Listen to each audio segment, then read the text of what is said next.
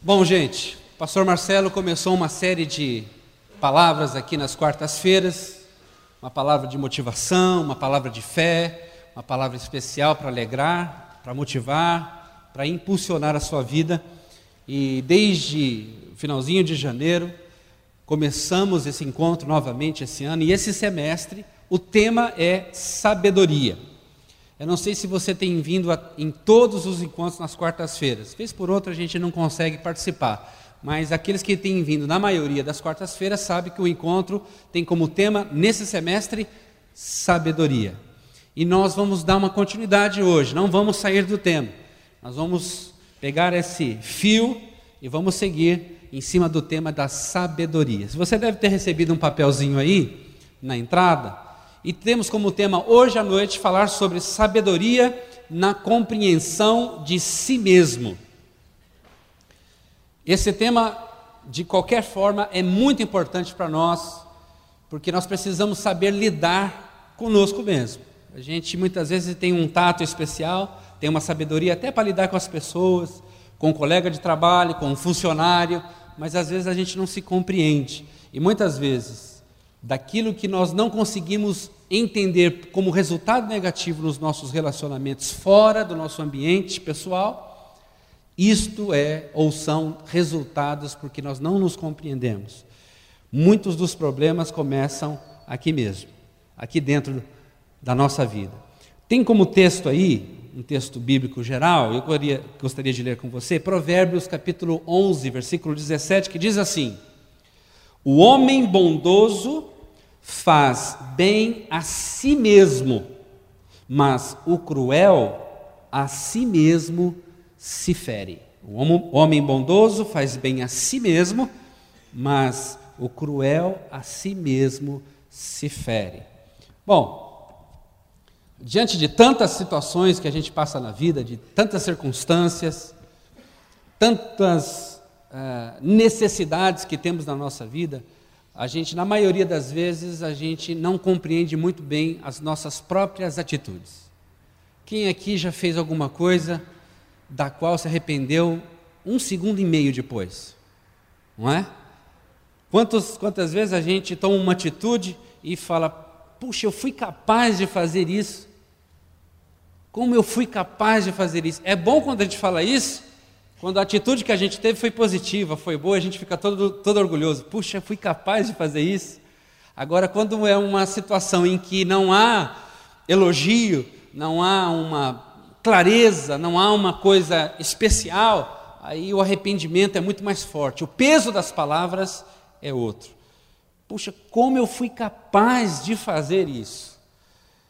E muitos de nós, na verdade, todos nós somos capazes de fazer as maiores atrocidades as coisas mais absurdas. E nós somos capazes de assistir um filme de televisão, um seriado, ou um, um documentário que fala sobre um assassinato, eh, um assassino em série, sobre brutalidades, e a gente fala assim: como uma pessoa é capaz de fazer isso? E mal sabemos que nós somos capazes de fazer isso, porque quem o fez está no mesmo nível humano que nós. Talvez tenhamos alguns filtros diferentes que não nos permitam tomar de determinadas ações. Mas isso não nos impede de sermos matéria-prima para as maiores atrocidades da vida. Então nós somos capazes das coisas mais absurdas, das coisas mais é, simples e absurdas da vida. Eu já perguntei aqui uma vez: quem não entrou já numa contramão? Sabendo fazendo aquele caminho o dia, todo dia, e ainda entrou na contramão, sabendo que não podia entrar. Quantas vídeos cacetados você já não promoveu? É que não tinha ninguém filmando, não tinha ninguém lá na hora gravando. Mas quantas vezes a gente faz alguma coisa da qual a gente se arrepende em seguida e quando viu já fez?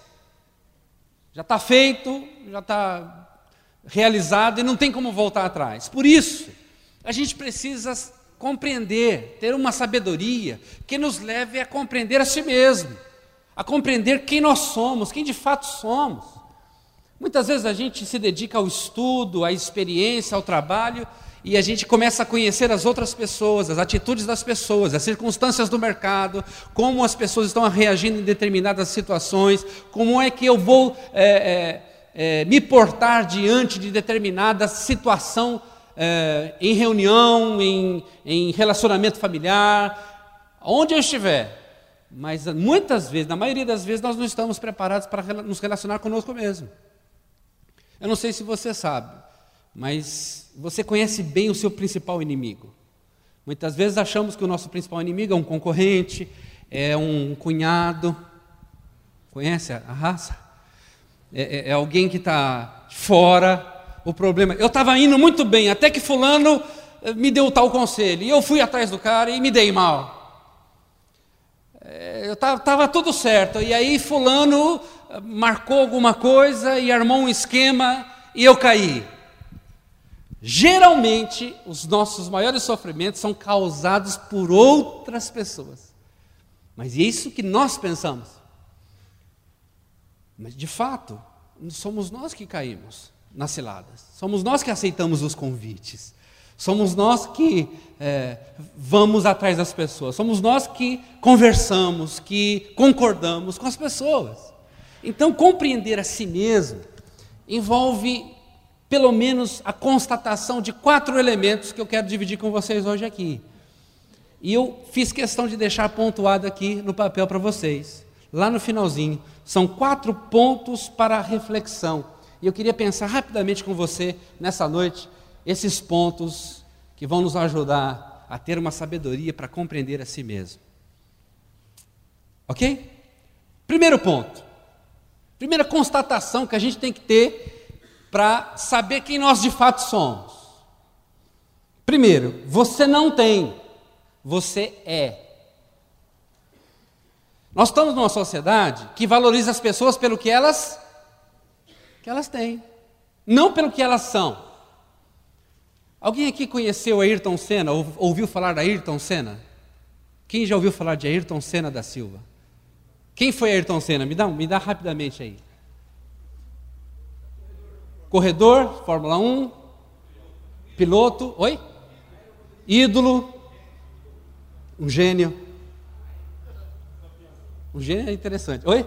Camp, tricampeão né, mundial. Quem foi, vamos ver se a turma está boa aqui de história. Quem foi Tiradentes? Rapaz, ele nem esperou terminar a pergunta. Ele, eu acho que ele teve um revelamento e descobriu o que eu estava falando. Hein, Radamés? Escuta, você apertou o botão vermelho, hein? Ah, tá, tá bom. Só para saber. Joaquim José. Foi, ah, foi ele. Uh, quem foi? Vamos lá, vamos ver se a gente pega um outro personagem conhecido. Pelé. Que, quem foi Pelé? Ou quem é Pelé? Hã? Fala aí, gente. O maior jogador de todos os tempos. Marido da Xuxa. Marido. Foi namorado da Xuxa. Ele que falou marido, mas.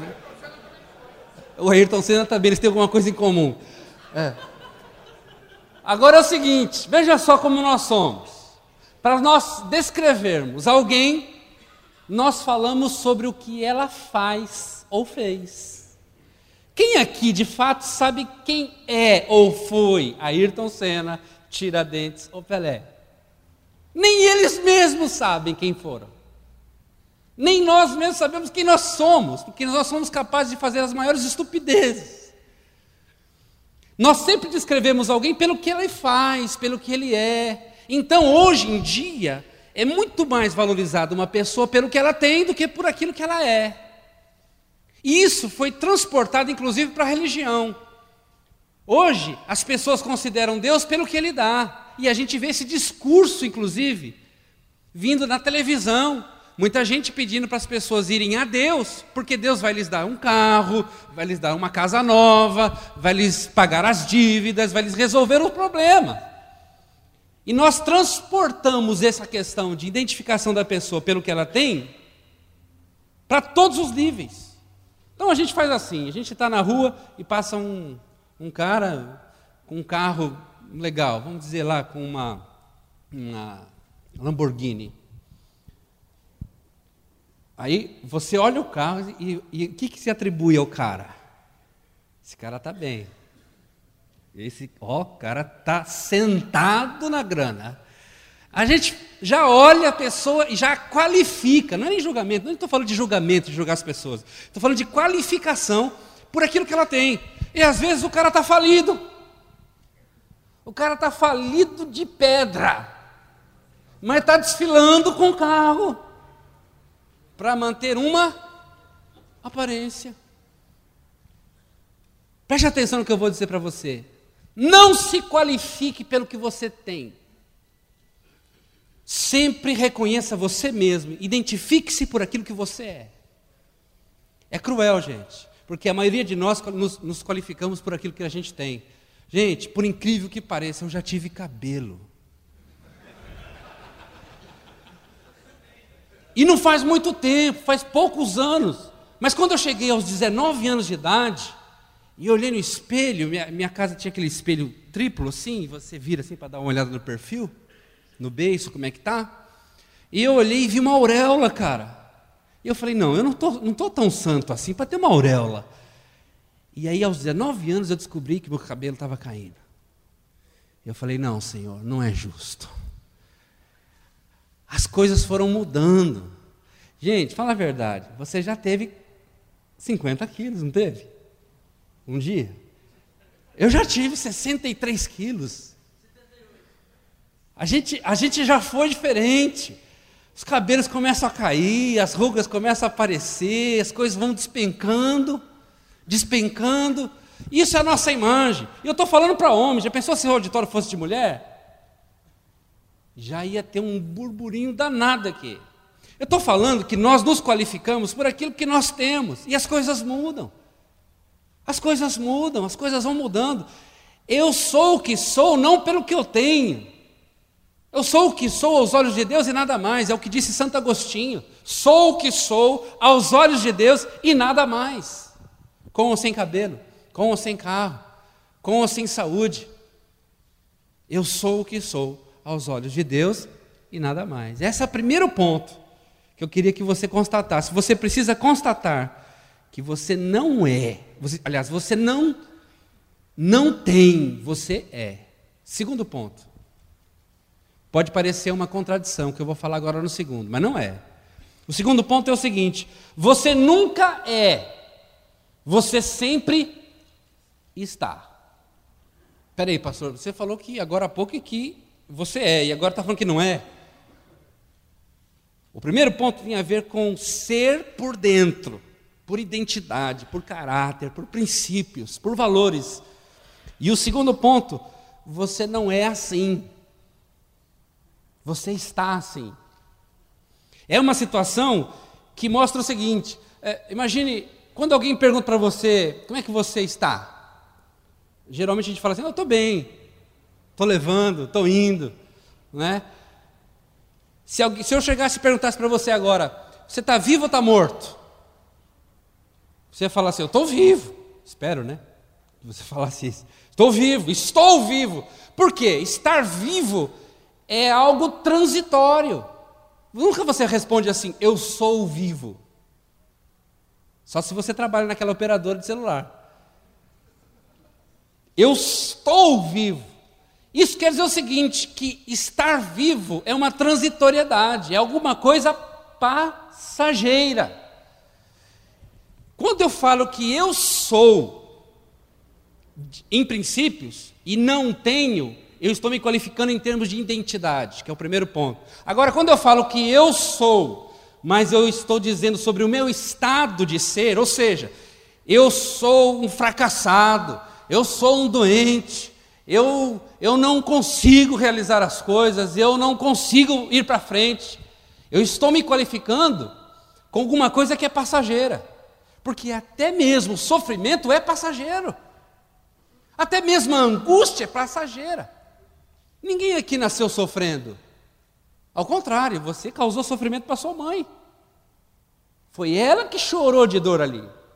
Foi ela que, agora, depois de ter nascido, você entra num processo de vida e você pode vir a sofrer na sua vida. Agora, vem cá. Tem alguém que está sofrendo desde o dia que nasceu até hoje? Aqui? Só sofreu, só, só pastor só ficou angustiado, só problema, só. Não! nós temos aqueles altos e os baixos e isso nos ajuda a viver. Então eu não eu não sou problemático, eu não sou sofredor. Eu estou sofrendo, eu estou com problemas. E é aí que está a questão. Então eu não sou, eu tenho. Eu estou com problemas. Então é o seguinte: você não tem o problema que você está passando. Você está passando o problema que você tem. É diferente. Então é uma questão transitória, passageira. Só que muitos de nós estamos assumindo esse papel. As coisas não vão dar, não dão certo para mim, eu não sei mais o que fazer, está tudo errado para mim, ninguém gosta de mim, até meu cachorro está me pegando lá em casa, eu sei lá o que está acontecendo, eu, eu, eu sou azarado, eu sou, eu sou, eu sou, eu sou, eu sou incapaz, eu sou impotente. Eu não tenho qualificação. A gente assume esse papel de ser uma pessoa que nós não somos. Tudo é transitório na vida. Até mesmo o sofrimento é transitório. Nenhum sofrimento é permanente, porque se fosse permanente você morreria. E se você morresse por causa de um sofrimento, Deus não seria justo.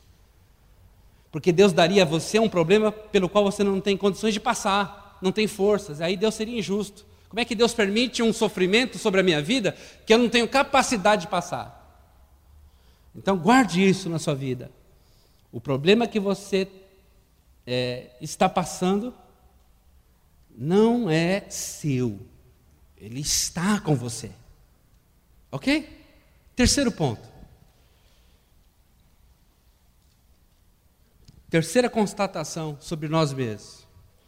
Você quase nunca age, você quase sempre reage.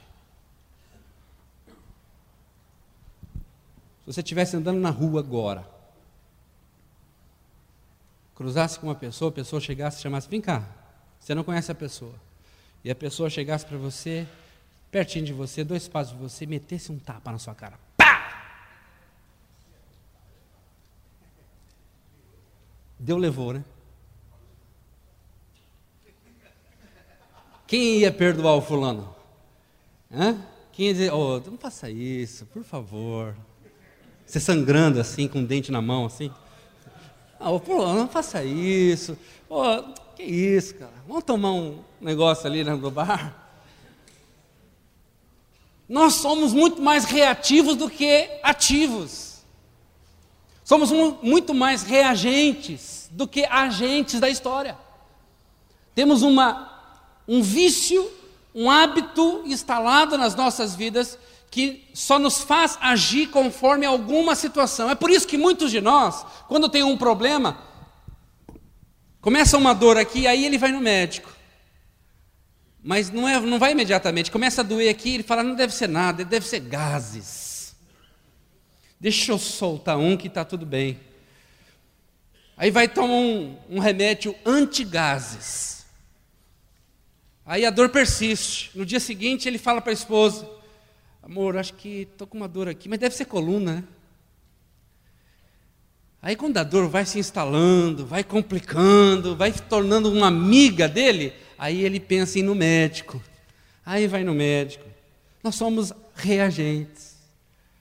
Reagentes. A gente sabe que uma caminhada é muito saudável para evitar determinadas situações complicadas na vida, mas quem é que faz caminhada? Pouquíssimos. Pouquíssimos cuidam de si. A gente vai atrás atrás do problema. O problema vem aí, a gente vai atrás dele. Guarda o que eu vou te dizer agora. Quando tudo vai bem, quando tudo está bem, algo vai mal. Quando tudo está bem, algo vai mal. Quer dizer o seguinte: que hoje eu estou bem. Quem está desfrutando aqui, pode levantar a mão. Quem está desfrutando de uma, uma saúde regular, boa, está tudo bem, graças a Deus. Vamos lá. Olha que bom, graças a Deus, que bom. Mas você que levantou a mão, você nunca teve doença? Você já teve doença. Você que levantou a mão, será que você vai ter algum problema de saúde? Pode ter algum problema? Pode ter algum problema daqui para frente? Pode. Quer dizer o seguinte: o problema está aí, a situação está aí, as coisas difíceis de enfrentar na vida estão mais próximas do que a gente pensa. Só que a gente age como se elas nunca fossem nos alcançar. A gente age diante de em cima de um pedestal como se os problemas da vida não fossem nos alcançar. Somos os superpoderosos. E o homem, principalmente homem, nós homens, somos feitos para o sucesso. Não gostamos de fracasso. É um outro ponto que eu vou falar depois. E a gente não admite erros ou fracasso. E se alguém errou, muito bem, errou. Se eu errei, muito bem, foi ele que errou. Dificilmente admitimos os nossos problemas, as nossas condições. Nós somos assim. A gente não age, a gente reage, a gente vai, vai, vai seguindo o curso da vida. Deixa a vida me levar. Deixa a vida me levar, a vida leva eu. Então, assim, você precisa constatar, ter uma boa sabedoria para conhecer a si mesmo, significa você constatar quem você de fato é. E você é o seguinte: de, de modo geral, você mais reage do que age. Você mais reage do que age. Um último ponto. Para refletirmos. Em quarto lugar, você faz o que pode, não o que quer. Se a gente começar a compreender esses pontos como algo excepcional, que identifica a gente, que mostra quem de fato nós somos, nós vamos ter uma sabedoria para viver melhor a vida. Vamos ter novos e bons relacionamentos, vamos ter uma vida saudável do ponto de vista emocional, saudável do ponto de vista até mesmo espiritual. Ter bons relacionamentos com as pessoas implica em você conhecer-se a si mesmo. Conhecer-se a si mesmo. Você faz o que pode, não o que quer. Se você fosse fazer o que você queria agora, se tivesse a capacidade de fazer o que quer agora, talvez nem aqui você estivesse. Querer não é poder, gente. Aí eu quero, eu quero o bilhete premiado da cena, da Mega Sena, e aí? Eu quero. E aí? Hã? Quem não quer aqui? Principalmente quando está acumulada. Todo mundo quer. A questão não é querer. A questão é poder fazer. E quantas vezes você quis fazer alguma coisa e não conseguiu fazer porque você não podia? E aí entra uma luta muito especial nesse ponto, porque é a luta do fracasso versus o sucesso. E nós estamos vivendo numa época em, em que todo mundo tem que ter sucesso. Somos programados para o sucesso na época em que a gente vive. Espera aí, pastor, quer dizer que eu não posso eh, ter uma expectativa e ter um, uma, uma, uma mentalidade voltada para o sucesso? Pode, deve ter, não é esse o problema. A questão é a seguinte: que tanto para o sucesso quanto para o fracasso nós estamos vivendo. É tão certo que eu posso ter sucesso, quanto tão certo é que eu possa ter um fracasso na vida. Nós temos fracasso. E eu, como educador, como professor, muitas vezes já discuti com colegas professores sobre isso. Escuta, nós temos que entrar na sala de aula e preparar os alunos para o fracasso.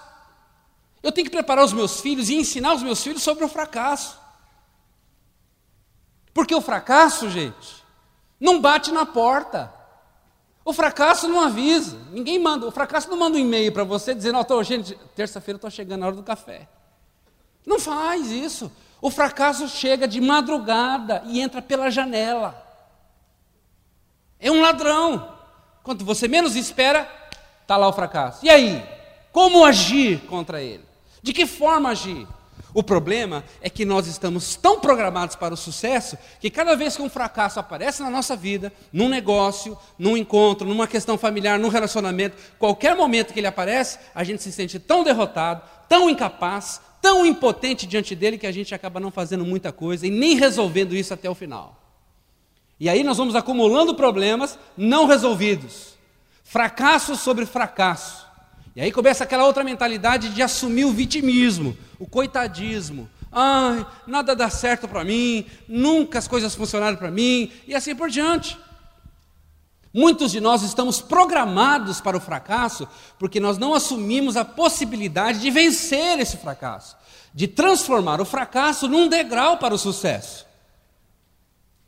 Eu, eu pus alguns textos aqui para, para ilustrar para você. Esse último texto de João, 1 João capítulo 5, versículo 4, diz assim: Porque todo que é nascido de Deus vence o mundo, e esta é a vitória que vence o mundo, a nossa fé.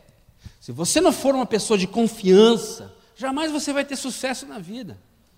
Quantas histórias de sucesso você já ouviu de pessoas que começaram lá embaixo e que foram galgando espaço, conquista após conquista, luta após luta e alcançaram um determinado grau na sua vida? O fracasso é tão certo quanto o sucesso. O problema é que o fracasso hoje tem gerado uma doença, uma, uma consequência extraordinariamente impactante na vida de muitas pessoas, que é a frustração. Um fracasso, uma frustração. Uma frustração, menos força para continuar caminhando. E assim vai, uma coisa puxando a outra. A Bíblia fala no Salmo que um abismo chama outro. Enquanto não estamos, não sairmos do abismo, Enquanto não tivermos capacidade de enfrentar o abismo, de transpor o abismo, de ter uma, uma, uma postura diferenciada em relação ao fracasso, o fracasso vai ser sempre maior na nossa vida. Eu vou contar algumas histórias aqui e você vai entender o que eu estou falando. Eu vou falar o que falaram para alguns jovens, e depois eu vou falar o nome desses jovens.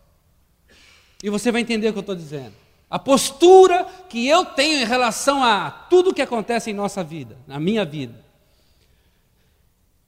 é o que vai determinar diante de Deus o meu sucesso ou o meu fracasso. Um professor chegou para um jovem dentro da classe e falou assim: ó, Você é muito estúpido, você não tem condições de aprender nada, você nunca vai ser nada na vida. Sabe quem era esse jovem? Thomas Edison.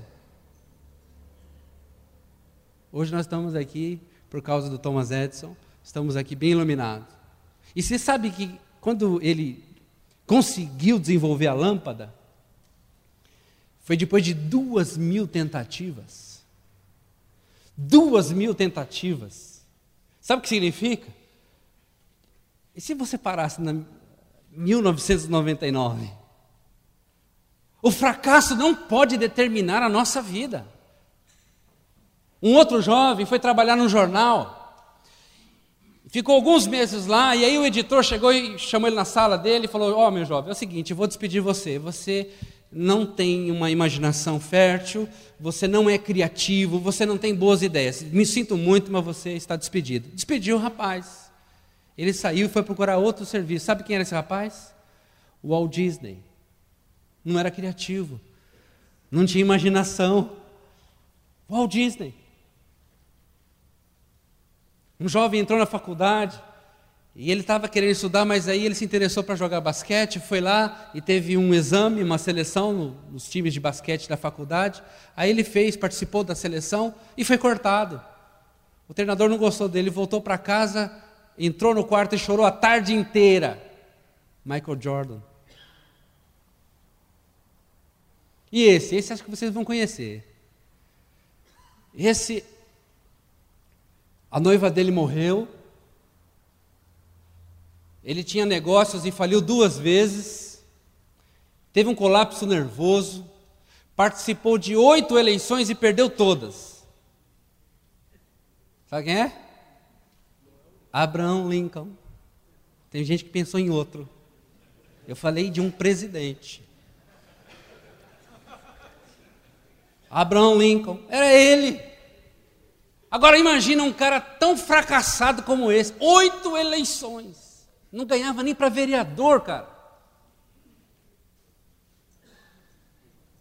E teve um outro jovem que nasceu numa num, família muito pobre, num vilarejo pequeno, e teve que é, começar a trabalhar muito cedo para ajudar em casa, porque o pai não estava mais presente na família. Aí ele começou a crescer e começou a conversar, e ele tinha uma boa conversa e um discurso revolucionário. E começou a conversar e as pessoas começaram a gostar do discurso dele, mas isso provocou ciúmes. Ele teve que, ele teve que buscar asilo num outro país. Aí voltou, continuou falando, continuou aglomerando pessoas em torno dele, mas isso despertou ciúmes das autoridades políticas. Os políticos não gostavam dele por causa do discurso revolucionário dele. foi perseguido. Aí um colega dele, cara, que andava junto com ele, entregou ele Falou: olha, fulano está escondido em tal lugar, vai lá e prende ele. Foram lá, prenderam ele, torturaram cara. Torturaram ele. E mataram esse cara. Jesus Cristo. Sabe qual é a diferença entre Jesus Cristo e Che Guevara? Jesus Cristo está vivo. Muito do que está acontecendo aqui hoje no seu coração, o que está motivando você, é porque Jesus Cristo está vivo. Porque o discurso dele é muito mais do que político, é muito mais do que intelectual ou filosófico. Tem muita filosofia, tem muita política no discurso de Jesus, mas ele transcende isso. Agora imagine a cena: se você estivesse seguindo Jesus e de repente você visse lá naquele monte as três cruzes, Aí você olhasse para aquela cruz do meio, olhasse assim e dissesse: Puxa, esse cara estava ontem ali, olha, ele estava fazendo milagres, ele estava ali falando coisas tão bonitas, agora está ali. Acabou tudo. Olha, é um fracassado, é um coitado. Adiantou fazer o que ele fez, todo o Huawei que ele fez, adiantou, agora está aí. Esse fracasso da cruz se transformou no sucesso da ressurreição.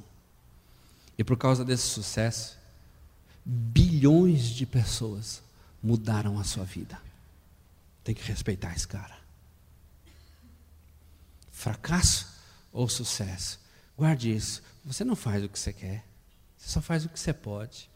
Consiga vencer todas as tentações de ser um super-homem. Consiga ser um homem de verdade. Quem já ouviu essa conversa? Homem não chora.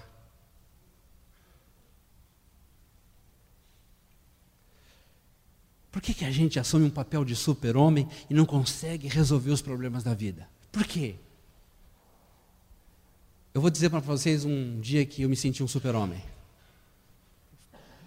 Foi a primeira vez que eu me senti um super-homem.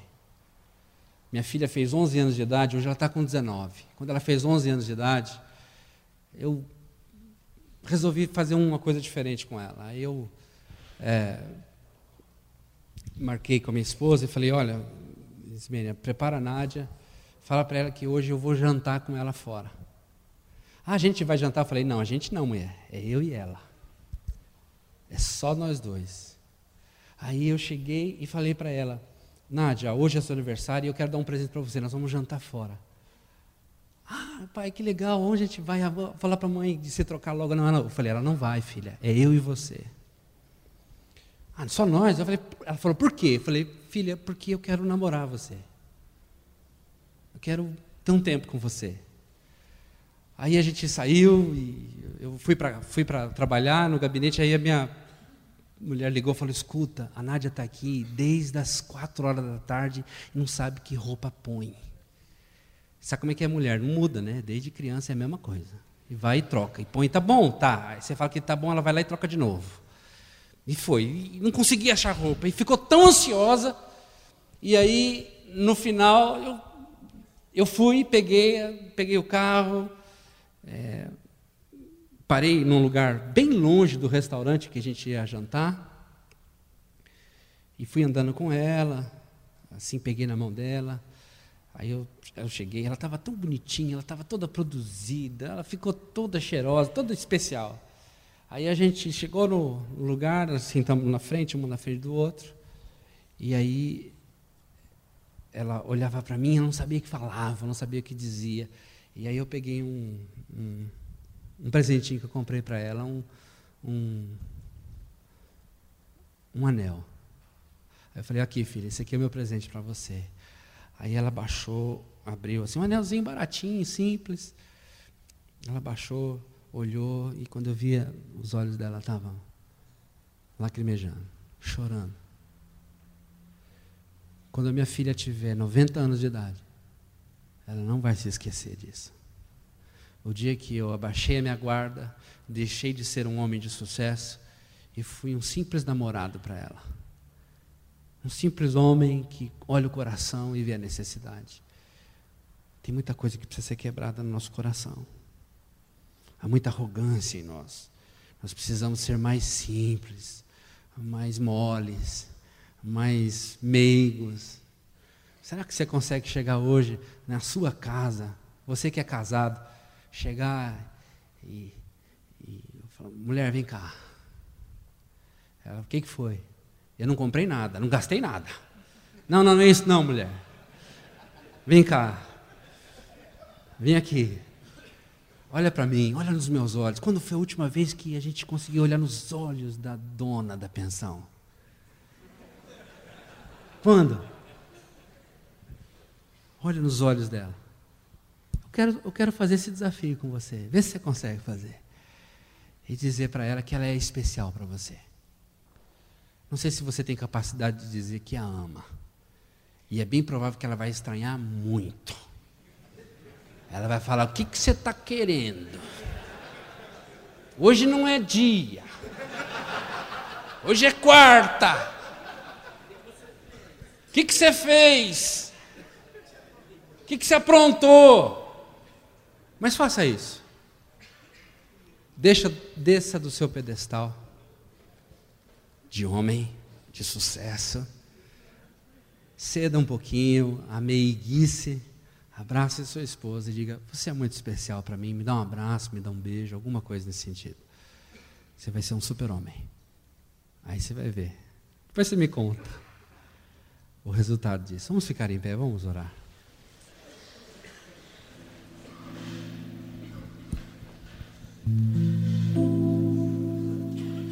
Feche os seus olhos, deixa eu orar por você.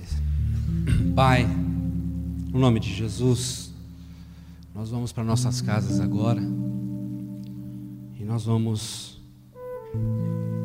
com esse desafio de compreendermos a nós mesmos. Há muita coisa em nós que nós não sabemos, Senhor nós não entendemos por que somos do jeito que somos, por que fazemos o que fazemos. Nos dá uma sabedoria para compreendermos a nós mesmos. E eu quero te pedir, Senhor, que o Senhor nos ajude a entender que nós somos antes de termos qualquer coisa. Para entendermos que nós estamos e nós não somos daquele, daquela forma negativa que temos acreditado ser. Nos ajuda, Senhor, a mudar a história de que nós quase sempre reagimos mais do que agimos. Nos ajuda a tomar iniciativas, não sermos somente reagentes, não sermos somente reativos. Pai, e acima de tudo, nos ajuda a fazer o que nós podemos, mais do que o que nós queremos. Que a frustração não encontre lugar na nossa vida, na nossa casa, no nosso trabalho, no nosso coração mas que a graça do Senhor nos ajude a alcançar esse coração sábio, em nome de Jesus. Amém. Deus te abençoe.